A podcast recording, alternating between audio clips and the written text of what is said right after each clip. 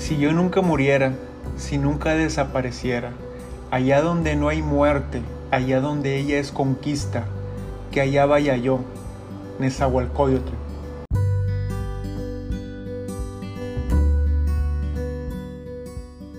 Hola, bienvenido a este primer episodio de esta serie de Carla entre libros, arte y psicología. Comenzaremos este fascinante recorrido a través de diferentes puntos de vista de los autores más renombrados de nuestro país, en la literatura, desde la época prehispánica hasta nuestros días. Por eso, como diría José Luis Borges, de los diversos instrumentos inventados por el hombre, el más asombroso es el libro. Todos los demás son extensiones de su cuerpo Solo el libro es una extensión de la imaginación y la memoria. Y con este preámbulo hoy vamos a hablar de la poesía prehispánica y de uno de los más grandes escritores de la época mesoamericana. Pero primero empecemos por la poesía lírica náhuatl. Es aquella que se elaboró para ser cantada con acompañamiento de música y danza durante varios siglos en el periodo prehispánico, por lo menos desde el siglo V después de Cristo hasta la época tolteca. ¿Te imaginas? Simplemente puedes cerrar tus ojos y pensar en esa calzada de los muertos, que tampoco se llamaba eh, calzada de los muertos, sino es un nombre que le dan posteriormente cuando encuentran estas, eh, estas construcciones. ¿Te imaginas esos momentos en donde cantaban y recitaban poesía? Debió de haber sido fascinante. Estos textos tienen su origen según las indicaciones de los manuscritos de la época en contextos socioculturales, nos platican qué es lo que pensaban en ese momento, principalmente en la región central de nuestro país. Eh, la denominada Triple Alianza, que en ese momento era Tenochtitlan, Texcoco y Tlacuapan. Asimismo, estaban presentes en la zona de los señoríos de Chalco y los pueblos sometidos o afines, y en Huejotzingo, que comprende Tlaxcala y los pueblos de esta región. Cada una de estas zonas tiene sus escuelas y particulares tendencias. Por ejemplo, Huejotzingo y Chalco se caracterizaban por su inspiración y hondo pensamiento. Y es por eso que nuestro invitado del día de hoy vivió en la época del esplendor mesoamericano de nuestro país. A través de su mirada única de la vida nos dejó un legado literario que nos invita a la sensibilidad, a reconocer las debilidades del ser humano cuando de emociones se trata, y no porque sean negativas, porque no existen las emociones negativas, sino aquellas que nos enfrentan con el displacer o a veces simplemente son tan avasalladoras que nos hacen reflexionar sobre nuestro actuar como seres humanos. Netzahualcoyot nació en Texcoco en el año 1 Conejo, más o menos 1402, con el nombre de Acolmitzin, que significa felino fuerte de origen noble, desde su infancia se educó en el Calmecac de su ciudad natal. Así aprendió lo vinculado con el Toltecayot, es decir, las artes y el saber de los toltecas. Fascinante, siempre que ahondar te invito a que ahondes mucho en el Toltecayot porque la verdad es una filosofía de vida. A los 16 años presenció cómo los tepanecas de Azcapotzalco Mayor eh, de poder de, mayor poderío de la época asesinaban a su padre, Istizochi, soberano de Texcoco. Debió de haber sido una impresión muy fuerte ver cómo mataban a tu papá. Tras esto, vivió un periodo de desgracias y persecuciones, por lo que se cambió su nombre a Netzahualcoyotl, que significa coyote de ayuna.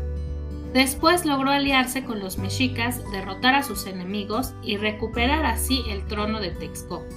Así fue coronado en 1431 y ejerció el poder hasta su muerte en un año 6 pedernal, aproximadamente en 1472. O sea que si hacemos cuentas, Netzahualcoyotl vivió aproximadamente 70 años. Los testimonios afirman que fue un soberano justo que realizó obras públicas de gran importancia y se distinguió por su elocuencia, sabiduría y su gran capacidad de composición para los cantos, gracias a su sólida formación intelectual y a su gran sensibilidad estética.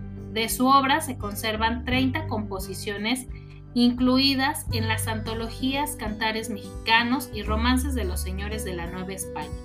Estas abordan principalmente temas filosóficos y existenciales, por lo cual el poeta es considerado a su modo un tlamanti, es decir, un sabio filósofo. En su honor algunos de sus versos están plasmados en los muros del Museo Nacional de Antropología de la Ciudad de México. Con este preámbulo, sé que quieres conocer al hombre, convertido en poeta, y descubrir el arquetipo de la sombra que según Carl Gustav Jung y algunos biógrafos del rey de Texcoco, mencionan como el pasaje oscuro de su personalidad, pero no por eso fascinante y emotivo. Así que sin prejuicios, te invito a que te acerques al entendimiento de su poesía y que te pongas cómodo y me acompañes a descubrir a Netzahualcoyot el rey poeta.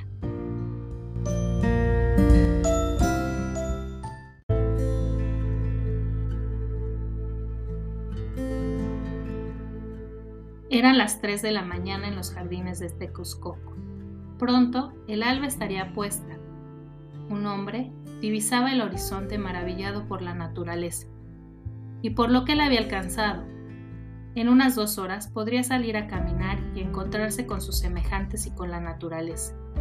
El rey poeta Netzahualcoyot diseñó y mandó crear Texcustingo, que significa lugar o ciudad de peñasco, en lo alto de Texcoco. Gracias a los deseos del Tlatuani se construyó lo que hoy se considera el primer jardín botánico del mundo. A veces los tlatoanis podrían ser caprichosos, pero esta idea era de este hombre sensible. Tezcustitengo tenía la misión de recolectar y mostrar la flora y fauna del imperio azteca, así como cultivar plantas medicinales, habitando en sus pensamientos y con los primeros rayos del sol en la cara, Netzahualcoyot salió a caminar por su pequeño paraíso. Desde joven, después de pasar varias vicisitudes, el caminar le hacía mucho bien. Se sabía triste porque a pesar de su edad madura y de sus muchas concubinas, no había encontrado el amor leal, ese que veía en su pueblo entre hombres y mujeres monogámicas. A veces deseaba esa vida sencilla, pasar el tiempo entre dos, construir. Tal vez por eso su inspiración era tan buena como antes. Le faltaba algo a su vida. Además, aún estaba triste y melancólico, porque cuando pensó que había encontrado a ese ser, ella no lo quiso y se unió en matrimonio con su primo. Ese día llegó caminando hasta el pueblo de Tepexpan donde fue recibido por el gobernante. Curioseando, encontró a una bella joven llamada Askasol Chitzin. Rápidamente se enteró que el gobernante la tenía ahí para hacerla su esposa, pero él, como si de un imán se tratara, quedó prendado y quiso conocerla más. Se quedó varios días después en el poblado abusando de su poder y experimentando por primera vez esa emoción pudo observar que la doncella mexica tenía como él bastante interés en las plantas medicinales. Así que con bastante intriga se acercó a ella y fue bastante directo. Y le dijo,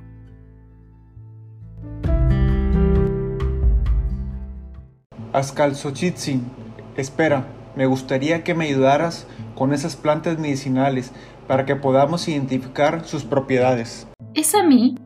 Oh gran señor, le juro que yo no quise. No te avergüences, muchacha. He visto tu rostro. Sé que quieres preguntarme algo. Dime qué es lo que necesitas de tu señor. Nada, mi señor. Tengo que retirarme. Mi madre estará esperando que regrese pronto. Mi corazón latía frenético. Estaba sumamente espantado. Era bien sabido que el señor tenía muchas concubinas y además ella estaba prometida con el gobernante de esta ciudad, por lo cual tendría un futuro auspicioso no podría platicar con él. ¿Así que te vas de mí? ¿Asustada? ¿Por qué me rechazas?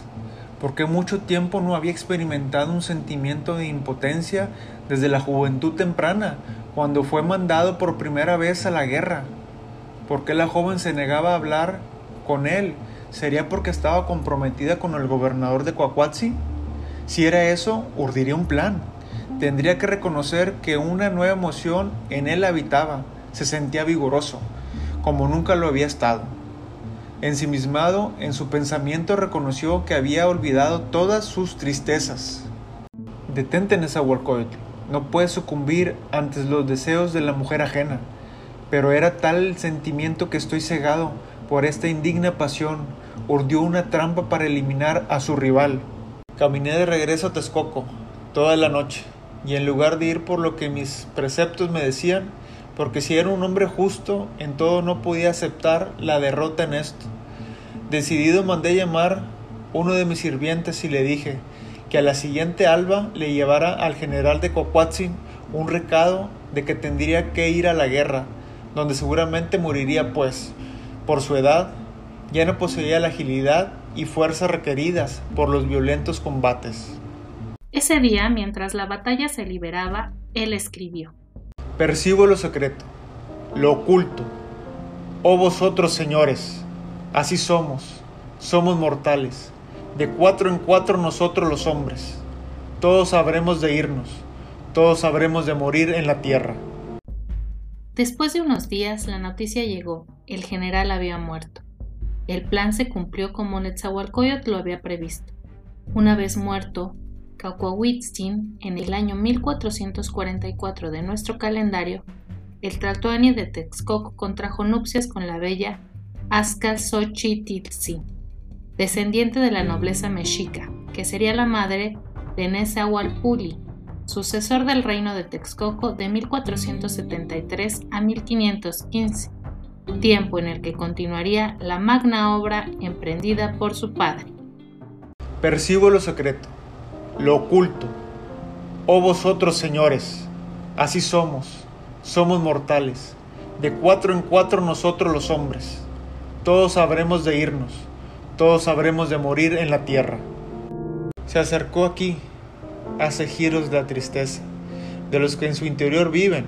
Meditadlo, señores, águilas y tigres, aunque fuerais de jade, aunque fuerais de oro, también allá iréis, al lugar de los descarnados. Tendremos que desaparecer, nadie habrá de quedar. Nadie en jade, nadie en oro se convertirá. En la tierra quedará guardado. Todos nos iremos allá, de igual modo nadie quedará. Conjuntamente habrá que perecer. Nosotros iremos así a su casa. Como una pintura nos iremos borrando. Como una flor nos iremos secando aquí sobre la tierra. Como vestidura de plumaje de ave de zacuán, de la preciosa ave de cuello de hule, nos iremos acabando, nos vamos a su casa.